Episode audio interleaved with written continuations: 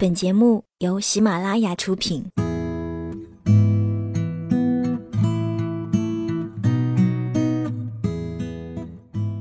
嘿，你好吗？我是三 D 双双，我只想用我的声音温暖你的耳朵。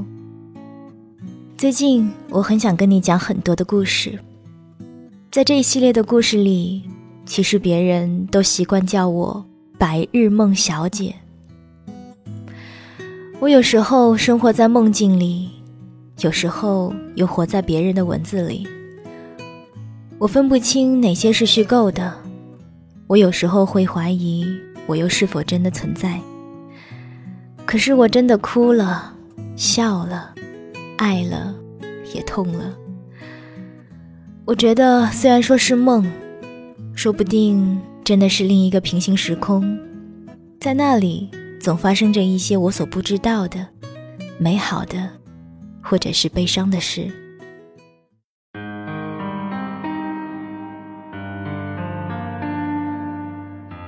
嘿，你好吗？我是三 D 双双，我只想用我的声音温暖你的耳朵。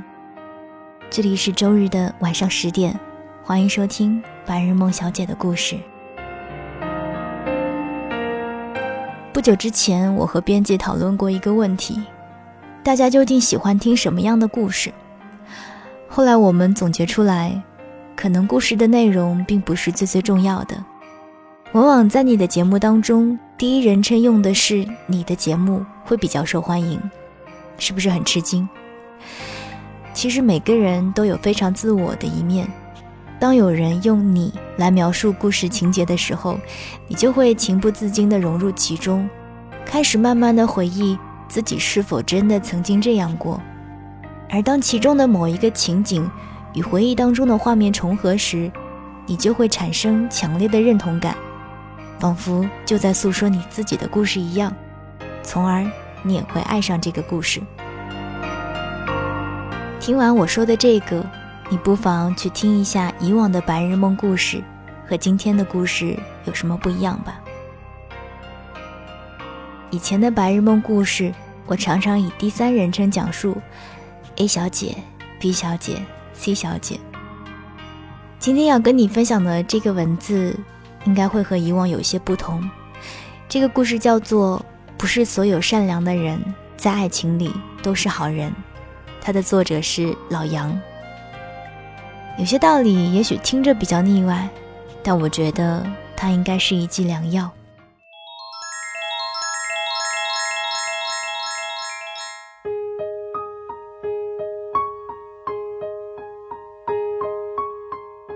二十岁的姑娘就坐在我对面，委屈的扁着嘴，不管不顾餐厅里的其他人，红着眼睛，情绪失控的对我讲：“当初为什么和他在一起？”不就是因为觉得他是个好人，善良到连蚂蚁都不忍掐死一个，还能对我坏到哪儿去？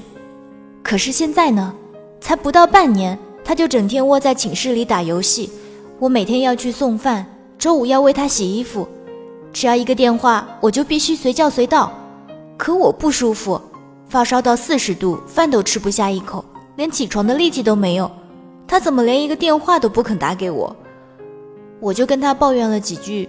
他就大吵大嚷，看不惯就分手，为什么？这是为什么呀？面前的咖啡从温热放到冰冷，姑娘的眼泪啪嗒啪嗒地滴在杯子里，泡沫漾起微小的涟漪，那一定是苦涩的味道。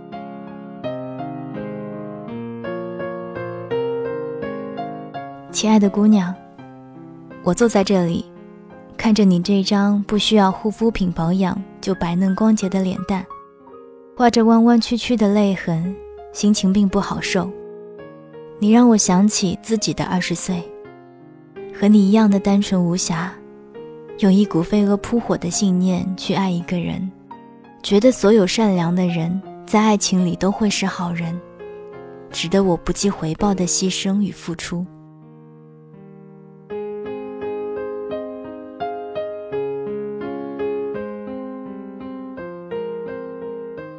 二十岁时迷恋的男生，特别喜欢孩子和狗，那种遇见小婴儿就要停下来抱一抱，塞块糖在他软软手心里，还有特意买几根香肠去校门口喂流浪狗的细腻，是我瞬间就爱上的善良。他为人彬彬有礼，是肯用功读书的好学生，又谋一份学生会差事，做得有条有序。更重要的是，和那些有个芝麻官就觉得可以指挥一切的人不同。他组织的每一次活动，都对新进成员照顾有加，不忍看到有人掉队，凡事亲力亲为。是深夜有人打电话请教问题，都不会敷衍的好脾气。所以姑娘们总是凑在一起八卦着，谁要是和这么好的人在一起，一定会超级幸福的吧。可是这个善良的大男孩，在和我牵手的半年后。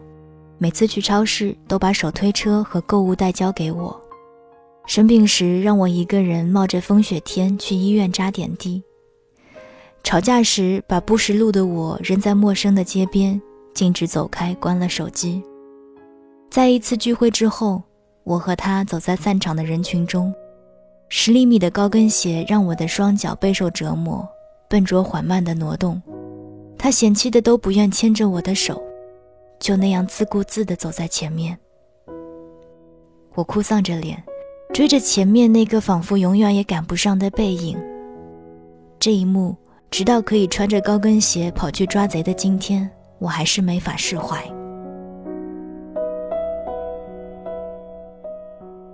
亲爱的姑娘，就像今天的你一样，我一个人闷在被子里，几乎呜呜咽咽了一整个晚上，眼睛红肿。喘息不顺，心里装满对爱情的问号。那个善良的人哪儿去了？我的手机一直没有响起，我就紧握着它睡去，直到泪痕蒸发干净。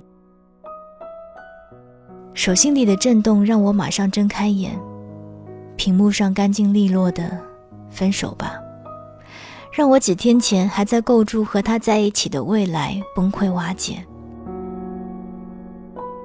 二十天后，那个善良的男孩，那个可以在同学聚会上用自己不多的钱慷慨地付掉全部账单的男孩，那个拿着班级的钥匙每天早上都准时早起开门的男孩，那个遇到朋友求助会随时两肋插刀的男孩，就在校园里招摇的牵起另一个女生的手，我的心彻底冰凉。一个对流浪狗都可以用尽温柔的人，竟然不肯分给我一点点的怜惜。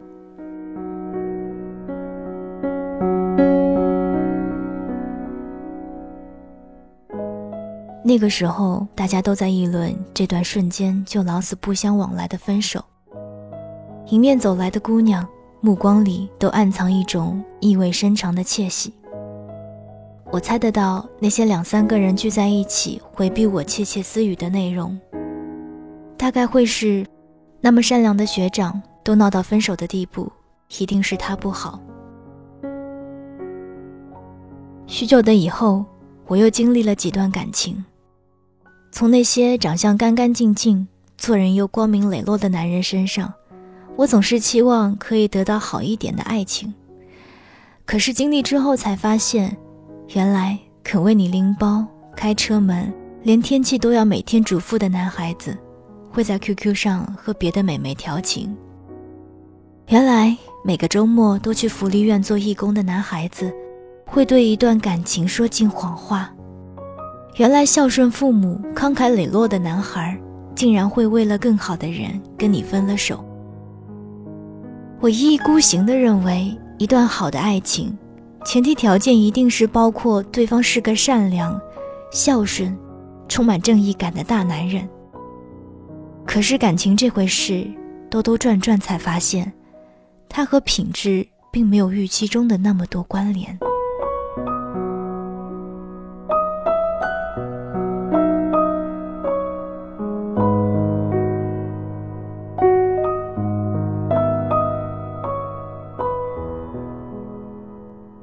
我情史单一的一位男性朋友最终结了婚，频频抱怨，老婆婚前是多么通情达理的女人，他生病时，他甘心在冰天雪地里乘二十几站的公车去给他送饭，为他打扫房间，洗馊掉的碗和袜子。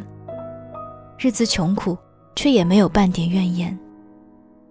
如今，每当吵架，那个曾经温柔似水的女人，就披头散发地冲着他歇斯底里：“你甭想离婚，离了你那钱就都是我的，你一分都带不走。”他不愿意为他洗衣服、煮饭，甚至不再体会他的辛苦，偷偷在被褥最底下藏着钱，都存在他不知道的账户里。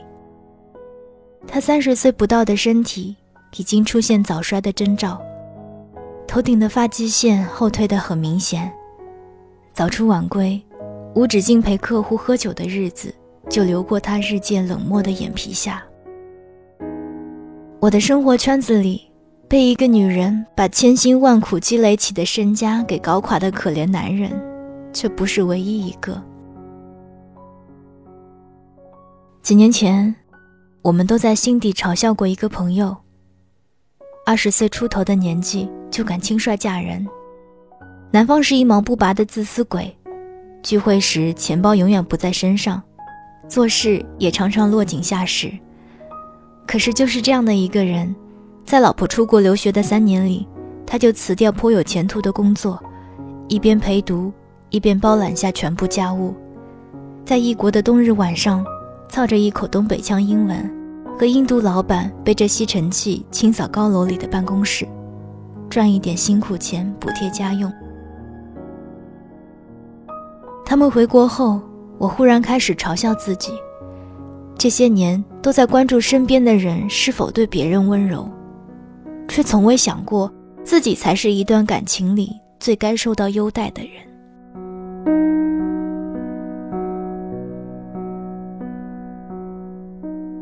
亲爱的姑娘，我一字一顿地和你讲。我几乎全部的爱情经历，为的是可以让你尽早懂得，不是所有善良的人在爱情里都是好人。你可以把善良当作加分，但它绝不是评判一个恋人是否合格的标准。他对待世界的那份体贴，未必就会用在你身上。你所要做的，就是睁大眼睛，排除一切表面的虚幻。看尽这个人的内心，是否腾出最温柔的一个地方留给你？再不管不顾的付出也并不迟。亲爱的姑娘，在我二十岁的时候，并不相信过来人的大道理。那些所谓初恋熬不到结婚的话，我骄傲的一句也听不进。现在的你，虽然眼泪婆娑的痛斥着那个差劲的男朋友。但我想，你心里一定还为这感情留有回旋的余地，所以我猜，大概两天后，你们就会重新和好。你会被他真挚的道歉打动，又做回那个顶着大太阳每天都乖乖去送餐的女朋友。再不久，你们也许会因为一次激烈的争吵撕破脸皮，他大发脾气，暴跳如雷，你也粗暴地甩门而去。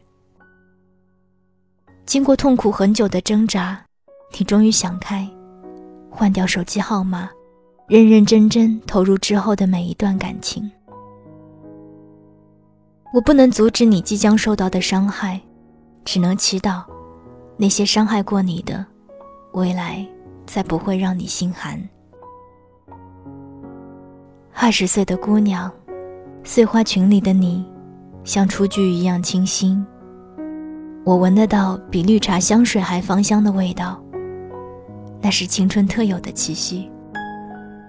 总有一天，你会从你的花季走到我这里，会对从前执迷不悔的感情恍然大悟。而我，只愿你此后遇到的男孩，即便辜负整个世界，也别辜负，也别负情于身边的这个你。也愿你。一直会是爱情里的好姑娘。这个世界，人人都有一颗玻璃心，摔碎了，就再也补不回了。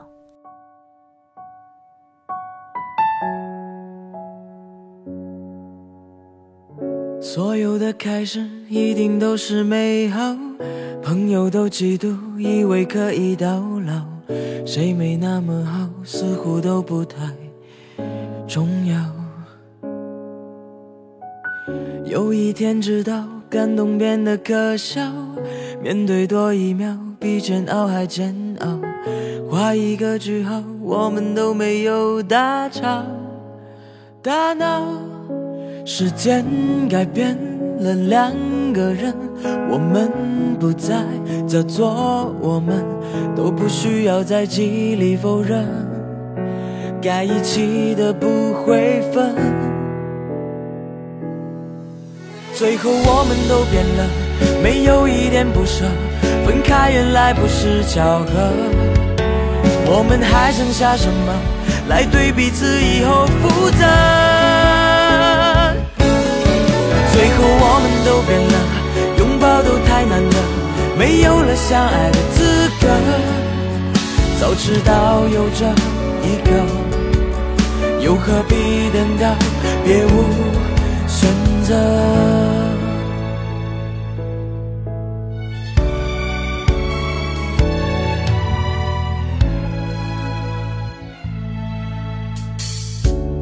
天知道，感动变得可笑。面对多一秒比煎熬还煎熬，画一个句号，我们都没有大吵大闹。时间改变了两个人。刚刚大家听到的这个白日梦故事叫做《不是所有善良的人在爱情里都是好人》，来自于老杨的文字。如果你喜欢我的节目，或者想要了解关于我的更多资讯，你可以在新浪微博或者是微信公众平台搜索 “Sandy 双双 ”，Sandy 是 S A N D Y。在公众微信上，每天都会推送六十秒的语音，或者是更多的图文信息。这里是周日的晚上十点，白日梦小姐的故事就到这儿吧。我是 Sandy 双双，我只想用我的声音温暖你的耳朵。祝你好梦，晚安。